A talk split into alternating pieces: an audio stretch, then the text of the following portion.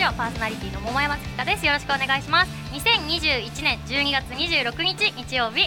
今日はなんと下北沢ブレスから、えー皆さんと一緒にフルムーならぬフルチューンでお送りしていきます。第76回目です。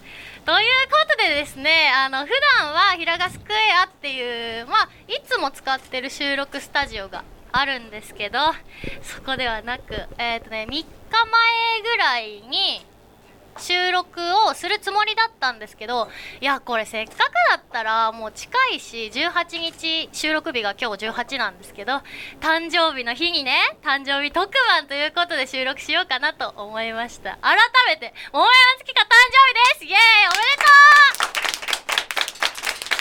う！えっと生まれたのがなんか夜うん22時とか23時前ぐらいだったような話を聞いたのでまだなってないんですが24歳になります。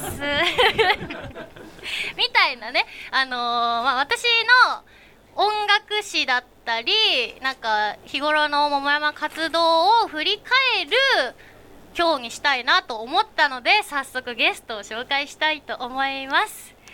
自己紹介お願いします。はい、えっ、と菅井貴文ことスコーチャー菅井と申します。えー平成3年3月生まれの30歳です。えっ、と普段は会社員やってまして、合間とかで桃山の活動の協力をしたり、あと趣味で音楽のバンド活動をやったりしてます。今日はよろしくお願いします。す。めっちゃ会社員だった。乾杯前の雰囲気だった。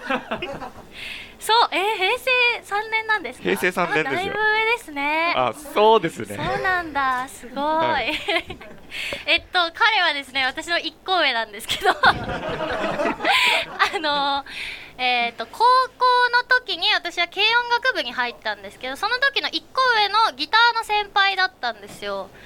で彼らのバンドを見てその新入部歓迎会みたいなやつ部活紹介の。であかっこいいと思って入ったんですよね。なので人生を変えていただきありがとうございます。いえいろいろ引っかき回して申し訳ありません。どうですか？桃山を見てきて。12年とか3年ぐらい経つからね。だ最初あなんか歌が大好きな子が入ってきたなぐらいの。そういうのは伝わってるんだ。そうなんですよ。で自分とかメタルとかが好きだったのに全然違うタイプの子が入ってきてああダメやこれはみたいな。中二病ならぬ高二病みたいな。うんうわかる。だってギターギャンギャン言いたい年頃だもんね。キャッキャ言ってる女入ってきたらうざいよな当時どんな感じでした？バンド組む前と組んでからと印象変わった？えー、っと結構変わったところがあって、うん。まあ、あんまりバンド組む前ってそんなにまあまあ月かと言ったらワイワイおちゃらけてる イメージそうだね。があった、なんだけどやっぱりバンド組んでみると結構ストイックなところ。あいいね、うん。っていうのがあるって分かって。うんまあ、だ結果的に今もストイックなところにつながってるんですけど、うんまあ、途中で重音楽部ってバンド？そうです。高最初はそ校2年3年か私たちが。うそう。自分が3年でう、ん。と文化祭入るとの時にそう。その時はまだ桃山さんいない状態のバンドを組んでて。あそう。私ね重音楽部っていうバンド組んでたんですよっていつも言ってるけど2期メンバーなんだよね。そう初期じゃないんですよ。そう。でそれこそなんか逆転立場がね逆転したんだけど私の文化祭のステージを見て「あ友野さん入んなよ」って言ってくれたのよ。そう友野月香っていう名前でソロで活動してたんですけど。よかったんだ。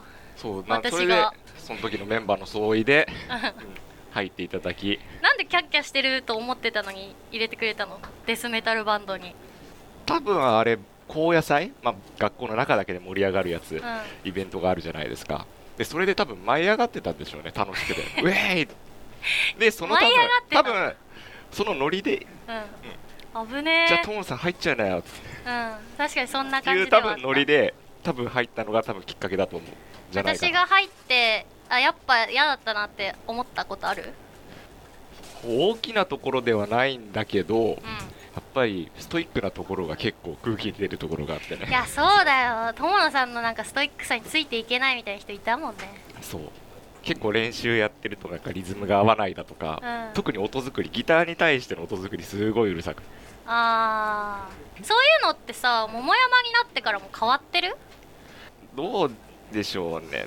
桃山で関わるようになってからは、あの時は結構自分の好きなような音出したいっていうところに対して言われてたから結構うんって思うところはあったかもしれないですけど、うんまあ今はねもう桃山の話の仕事なんでそういうところはもうあじゃあこういう風にした方がいいのかな会社員になったんだね会社員になっちゃって確かにそうだよね。だって好きで音楽やって軽音楽部に入って外のライブハウスでこれから売れていくぞってやっぱ思ってるからね「M ステ」とか出れると思ってるからね。そんね。な好きな音楽をやってたのにあギターうるさいとかこの音作り違うと思うとか言われたら嫌だよね。と思ってたけど桃山からの今の依頼はお仕事として受けてるとそうですね。それってさあ違うのになって思いながら受けてる。まあ桃山が言うんだったらそうだろうなっていう。なんか話でこういう感じの曲だとかこういうイメージとかで話もらうじゃん。うん。でそれに対して自分のイメージはこうでって出した時にギャップがある時はえこっちの方がいいんじゃない？たまにやり取りの中でいやここはこうしたいんだけどって俺も多分プッシュしてるところはたまにあるとは思うんだけど。そうね。そういうのってどっちがいいんでしょうね。やっぱセルフプロデュースみたいにさなってるから音源に関しては音源のプロデューサーって私にはいないから自分で決めるわけよ。でギターソロあー違うあー違うちょっと3種類ぐらい弾いてきてって言ってその3トラックから選ぶとかがあるんだけど自分がやりたいのとなんか人が聞いててあこっちの方がすっきりしてるよっていう場合って絶対あるじゃん。写真選びもそうなのジャケットとかって。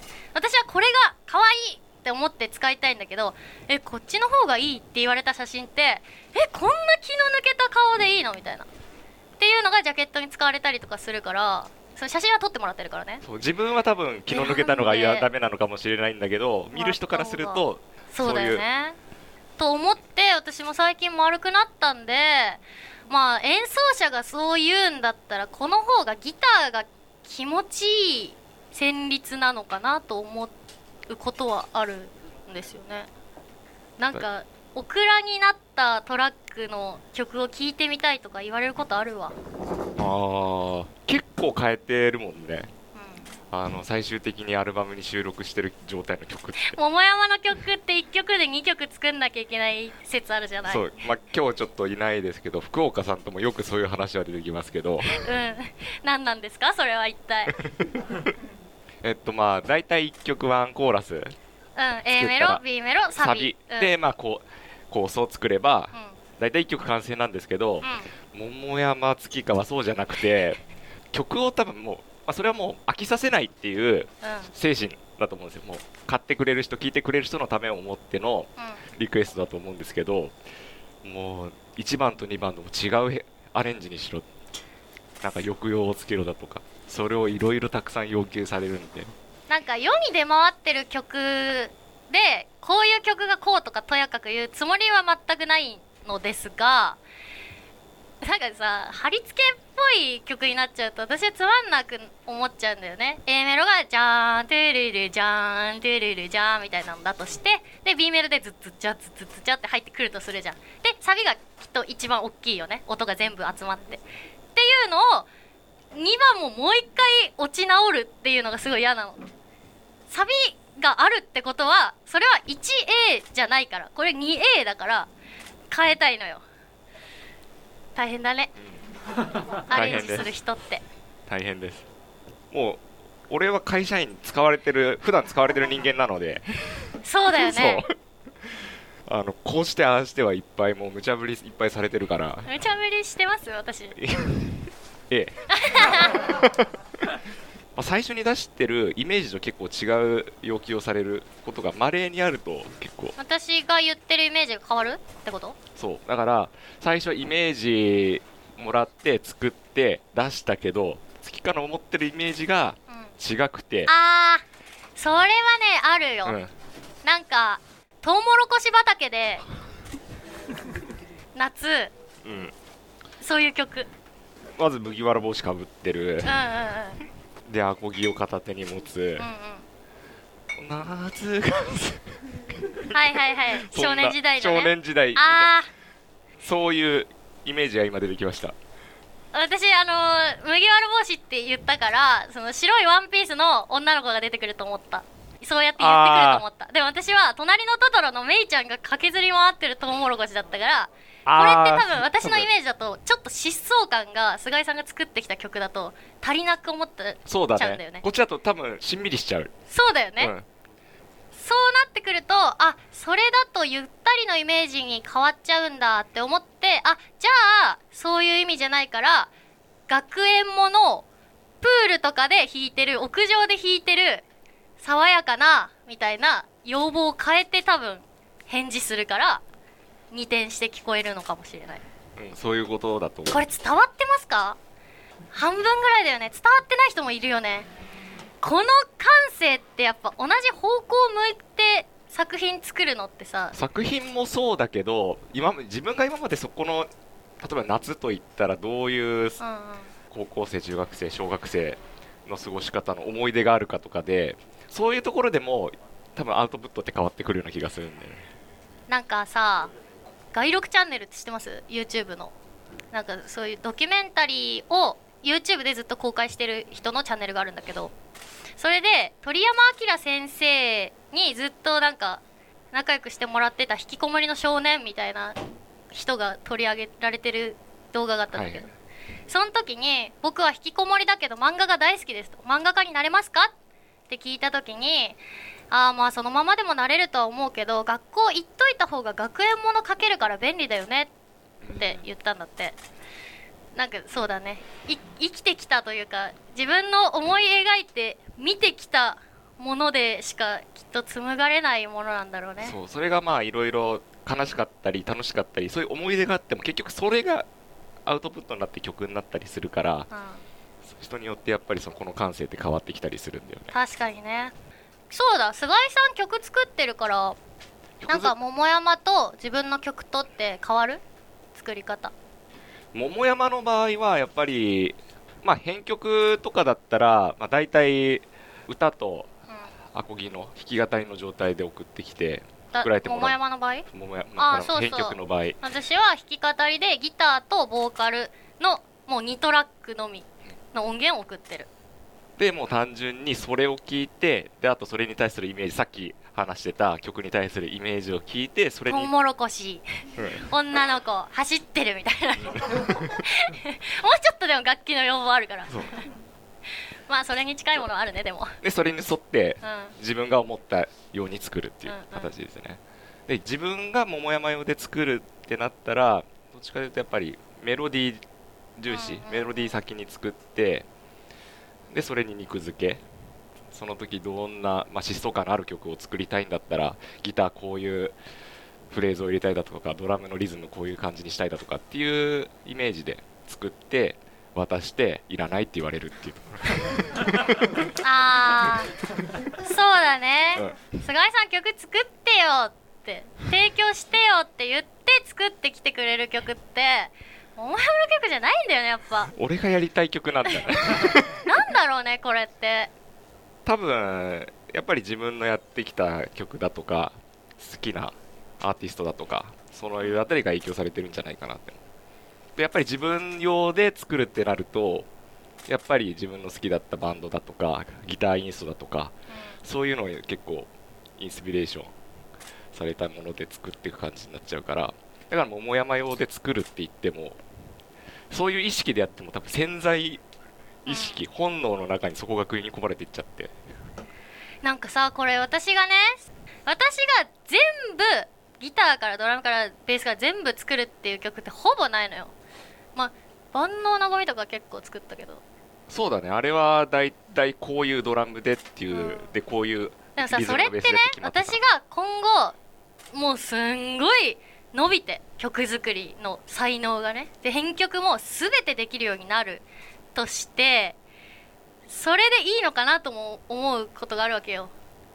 自分が全部ワンマンで作るのとさっきのジャケットの話でみたいにさこの曲だったらこういうイメージの方がいいと思うよっていう編曲を作ってくれてるわけじゃん。あでもそれで言うと編曲者は多分たくさんいた方が俺はいいと思ってる。だよね。でそういうのもやっぱり自分の好きなバンドがまあいろいろソロ活動をやってる時に自分一人でずっとやってた時にアルバムを重ねるごとにあ1枚目のアルバムのあれと同じだっていう風に思っちゃったりだとかってそういうのがそそれねすごいわかるの、うん。すごいわかるんだけど変わっちゃったなって思われるのもすごい嫌なの。ああなるほどね。だって1枚目ってさもう福岡ちょっとだけ菅井さんがやったじゃん私のアルバムね。で2枚目が菅井さん結構多くって福岡。で辻さんもいたかな。とかってなんかさ変遷はあれど自分たちのチームの中でしかやってないけどさもう一番最新のアルバムってさ全然多分みんながね見たことない人にお願いしたりとか知ってるから多分1枚目とさ全然違うと思うのよイメージが。これをねあー最初の方が良かったなって思われちゃうっていう悩みをみんなアーティストが抱えてると思うの。だって編曲チームなんて変わるもん。みんな年取るしみんな出世するし出世すると自分で曲作んなくなるしお願いしてた人がね出世しちゃうと。ってなるとさ困っちゃうな。そうですよね。あ片言になっちゃったけど。だってあれよ1枚目2枚目とかってタイで作ってた曲とかあるのよ。彼がタイに出張してて何ヶ月か。あもう会えないからデータだけ送って送ってもらってみたいなそんな感じだったよね。うでも結局やっぱり編曲者今大体何人か決まってる状態ですけど、まあ、そこに対してやっぱり月か自身がある程度核を持ってれば最終的にはまとまるんじゃないのかなっていうのは。んギターうるさいとか言って。あそう。まあそうね。そうしかないんだろうね。私のさ声ボーカルを聞いて初めての印象ってどんなんです？最初聞いた時とあ。部活自音入ってからと桃山になってと。そうですよね。最初入ってきた時えっとゆいが好きな子で。うん。でめちゃめちゃものすごいゆいの声にす近かったの。すごいゆいに似てる声。そうなの？そうその印象はあった。うまいのよ。そう。うんうんうまい。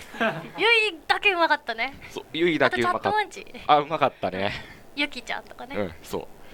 そう最初さじゃあだからゆいはうまい子だなって入ってで重音楽部入るってなって最初の印象は全然声は抜けてこないなそうよなのよ。ギターうるさいしなあのバンド。そうそうなんですよ。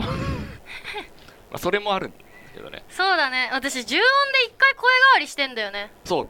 急にちょっと低くなったんだよね。下が出るようになった、うん下が出るようになった。ずーっと声質的に結構高い音が出てたのがどっかのスタジオのタイミングでいきなり結構音程的に低い音を歌うところがあるんですけどそれがちゃんと出るようになっててあ下に音域広がったって思ってちょっとその時は感動したやっぱ？あれは感動あれしたジャムジャムの時でしょ？ジャムジャムの時。あれは B スどっちだっけ？あれ B B, B だ。B スタの時でしょ？B スター。そうだよね。ローカルえジャムジャムも知ってるから。あジャムジャム。うんそう。私がもう散々ツイッターしてるから。そうか。でも私はなんかその声下が出ないっていうのは分かってたけど下をカバーするようなマイクを選びたくなくって。あのそう高校の時にマイクを初めて買ったんだけどずっとハイが綺麗に通るマイクしかいまだに使ってない、それはそれでいいんじゃない？うん、だから声変わりできたのかもね。桃山とというか友の月花でもいいけど私と出会って成長できました？だいぶうん。だいぶ成長したんじゃないのかな。特に音の部分の話だとか。うん。まああとそうあの時大学に行って、まあ、サークルに行っていろいろいろんなバンド組んで、うん。まあ、いろんなバンドで音作り音調整したりだとかあこうした方がいいんだなとかっていうのもあって重音楽部でももうちょっと月川の声ちゃんと出るようにしなきゃなっていう。うのでやっぱさ先輩ったちの上手いバンド見るとさ。そう。自分の特に音の悪さだとかそういうところがだんだん分かってきてこういう風に直さなきゃなみたいなところはね。ね。だから私も今後どんだけ売れても対バンライブはちゃんと出ないとなって思ってる。他のアーティストに触れないとなとは思ってますよ。なんか言い残したことありますか？もうメールに行っちゃうけど私へのなんか文句でもいいよ。今あれでしょ？忖度してるじゃんコメントも。ああもうっていうかそうそもそも今日のこの出演も知ったの昨日っていう。いや私はだいぶ前から決めてたんだけど言言ってなかったね。い知らなかった。でもそこはね私はやっぱ詐欺師的な頭の回転があるんで だって今日この後ね演奏もしてくれるじゃん。はい。練習しなきゃいけないでしょ？練習しながらさあライブでトークもあるのかラジオ出るのかどうしようってなるよりはギターちゃんと固めてで明日ライブ前なんだけどちょっとあの村地出てくれるって言った方がさいいに決まってんじゃん、ままあはい。結果的にまあでもでも結果的には多分そうだとそうなんだよね。だよね。今すはい。圧がすごいです なんかいいよ苦情入れるなら。もうあとちょっとよ。あもういいです。萎縮しちゃってそんな感じですかね、えー、トーク以上です。この後メールに行きたいと思います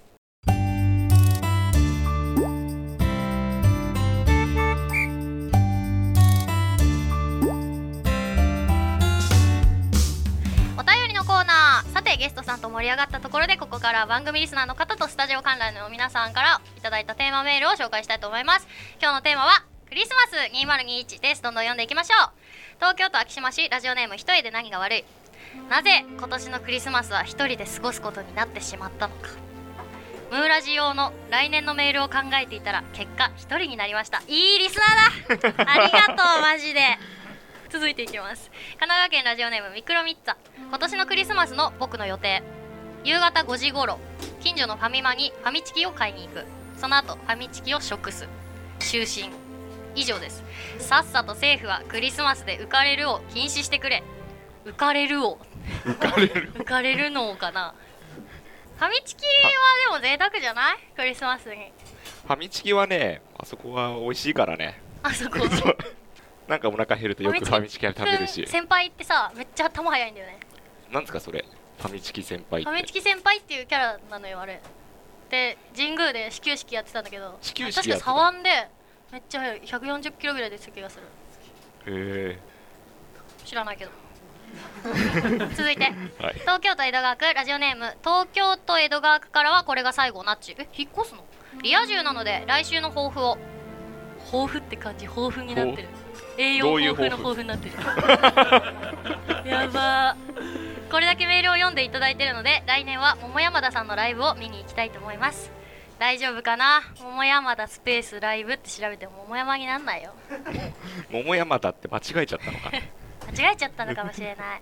かわいそう。漢字もできないし。続いて東京都江戸川区ラジオネーム一人で何が悪い。なぜ今年のクリスマスは一人で過ごすことになってしまったのか。シンプルに彼女ができないからです。わら なんかアドバイスあげてください。そうですね。じゃあ契約公開を。契約公開プロ野球のシーズンなんで。ああ何言ってるんですか？いやクリスマスといったらあれなんですよ。松井秀喜が公開するんですよ。契約公開を。何？なんでもないです。村上が「あそっか」って小声で言ったのやめてほしいな。続いてラジオネームマスタマン元年。桃山さんリスナーを舐めてもらっちゃ困りますよ。デートできなかった反省などあるわけがないでしょう。初めからチャンスなんてないのですから。かといってそもそも外に出ないのでリア充を見て嫉妬することもない。クリスマスへの感情を全て失ったクリスマスロボトミーの精鋭たちがムーラジリスナーなのです。よーし有馬記念の予想するぞ。充実してない？クリスマスロボトミーすごいね。もうなんもないよ。無。完全に感情無に返されてるね。有馬記念いいね。的中すると頑張って 続いて神奈川県ラジオネーム首位打者伊藤。桃山さん僕たちリスナーが反省する前に自分が反省するのを忘れていませんか？ただ真面目にラジオを聞いたりスポーツを見て過ごしているだけなのに無職とか友達がいないとか決めつけるのはひどいです。これは乱闘騒ぎになって警告試合になるレベルです。ちなみに僕たちがクリスマスデートできない理由ですが野球に詳しくないアピールをしているパーソナリティのラジオ番組に試行錯誤して野球メールを送って時間を奪われているからです。2人目。二人目だ。やばい。ありがとうなんだけどね。でもメール送ってもリア充なやつはいるからな。そう。まあメールを送ってる充実感はあるはずだから。みんなリア充ですよ。あそう。そう。でも桃山ちゃんと接してられるっていうねこのそう23歳ピチピチの24歳になっちゃうけど確かにいいこと言ったね。続いて東京都昭島市ラジオネーム一人で何が悪い。なぜ今年のクリスマスは一人で過ごすことになってしまったのか。来シーズンに向けて沖縄国頭村で自主トレをしなくちゃいけなかったからです。選手なの？ってそう選手。日ハムとかやってなかったっけ？そうなの？うんあんまりキャンプのこと詳しくないのでそこは桃山さんの方が詳しいんじゃないでしょうか。でも今年ビッグボスになるよどう。思あービッグボスはね正直楽しみ。うね。なんかさわちゃわちゃタレントさんに見えてさしっかり野球まあうまいし野球のこと考えてるし。そうなんですよね。あのー YouTube とかで守備の動画とかスローイングの動画とか結構上げてでどういう意識で構えてるだとか、はいはいはい。どういう意識で投げる練習してるだとかってそういうの結構理論的に言ってるから。あ見ますよそりゃ。いいよっと。ラジオネーム爽やか大魔人来年の抱負リーグ優勝日本一。どこだろう？球団。大魔神だから横浜なのかな？爽やか大魔人さんロッテファンだわ。全然大魔神要素なかった。まあ大魔神も爽やかじゃないしね。嫁は爽やかだけど。続いてラジオネーム爽やか大魔神。来年の抱負。3割30本。30盗塁。山田かな？トリプルスリー山田哲人から来たんかな？これマジでついてこれない人いますよね。ごめんねもうやめます。続いて神奈川県ラジオネームミクロミッツァ。来年の抱負友達を作る。女の子と食事に行く。桃山さんにミクロミッツァは友達が多い陰キャと言われる。言われたいんだ。友達がいないっていつも言ってるからミクロミッツァには。友達ねそうだよね。女の子と食事に行くより前に友達を作るのも結構第一歩大変だよね。なんか趣味があればなんか作れるんじゃないかな。ムーラジしかないよ。ムーラジでもムーラジに来れば。そうよな。そうムーラジに来ればこれだけ友今日いる達がいるかか？ほら。ほらいない。だからだよ。みんな友達いますよね。今日来てる人はね。いない人は私友達だからね えー、ちょっとどうしよっかな。ライアンのフォームのメール来てるからこれ飛ばしますか？あーこれも d n a ベイスターズが6年ぶりにっていう伊藤さんが連続で野球の話してます。続いていきます。神奈川県ラジオネームミクロミッツァ。自分から女の子になかなか話しかけるのが難しいので僕はクリスマスまで毎日駅前に立ち逆ナンパ待ちをしようと思います 桃山さんすみません。僕はクリスマスに女の子と過ごす可能性全然ありました。らまだ希望を持ってるんだね。逆なんてされたことある？逆ななんかないよ。なんか村上がうんうん言ってんの無視する。ここは絶対カットする。じゃあ最後いきます。東京都昭島市ラジオネーム一人で何が悪い。なぜ今年のクリスマスが一人で過ごすことになってしまったのか。それは見えない国家権力からの圧がかかっており常に狙われているからです外に出れないんだね。乗ってあげるなよ。はいお便り以上です。ここでエンディングのお時間となりました。今日のゲストは菅井貴文さんでした。今日どうでしたか？いやいきなりの話だったんですごい緊張き昨日緊張してたんですけど、うん。いざ来てみると結構楽しく。あよかった、うん。こんなに楽しかなった？いや結構楽しくでめっちゃきましたよ。硬くなかったですかトーク。会社員だったよ。乾杯って言いそうだったよ。忘年会だし。うん。まあ比較的そうだね。そうだね。それが出ちゃなんったね。とかだとかとかだとかみたいな。そうですね。そうだっすね。そうですね。告知があればどうぞ。えっとですねあの私ジャンヌ・ダルクというもう解散してしまったコピーバンド最近組み始めまして2022年3月19日渋谷ラマまで、えーやります出るバンド全部ジャンヌ・ダルクのコピーバンドこです。れすごい企画だね。ジャンヌ・ダルク興味ある人がもしいれば結構面白い企画だと思うのであのぜひ来てください。よろしくお願いします。はいありがとうございます。次回の桃山月花のムーンジックラジオの放送日は新年2022年1月9日日曜日です。詳細は番組公式 Twitter ホームページでお知らせしますのでチェックしてください。番組への感想やテーマメールは番組公式ホームページのメールフォームまたは Twitter をお持ちの方はシャープカタカナムーラジとつけて投稿してください。さて次回は新年一発目の放送なのでこんなテーマにしたいと思います。2022年の夢。22年にリスナーが叶えたい夢や目標桃山が読んであげようと思います。私が読むことで運がつくこと間違いなしということで皆さんのお便りお待ちしております。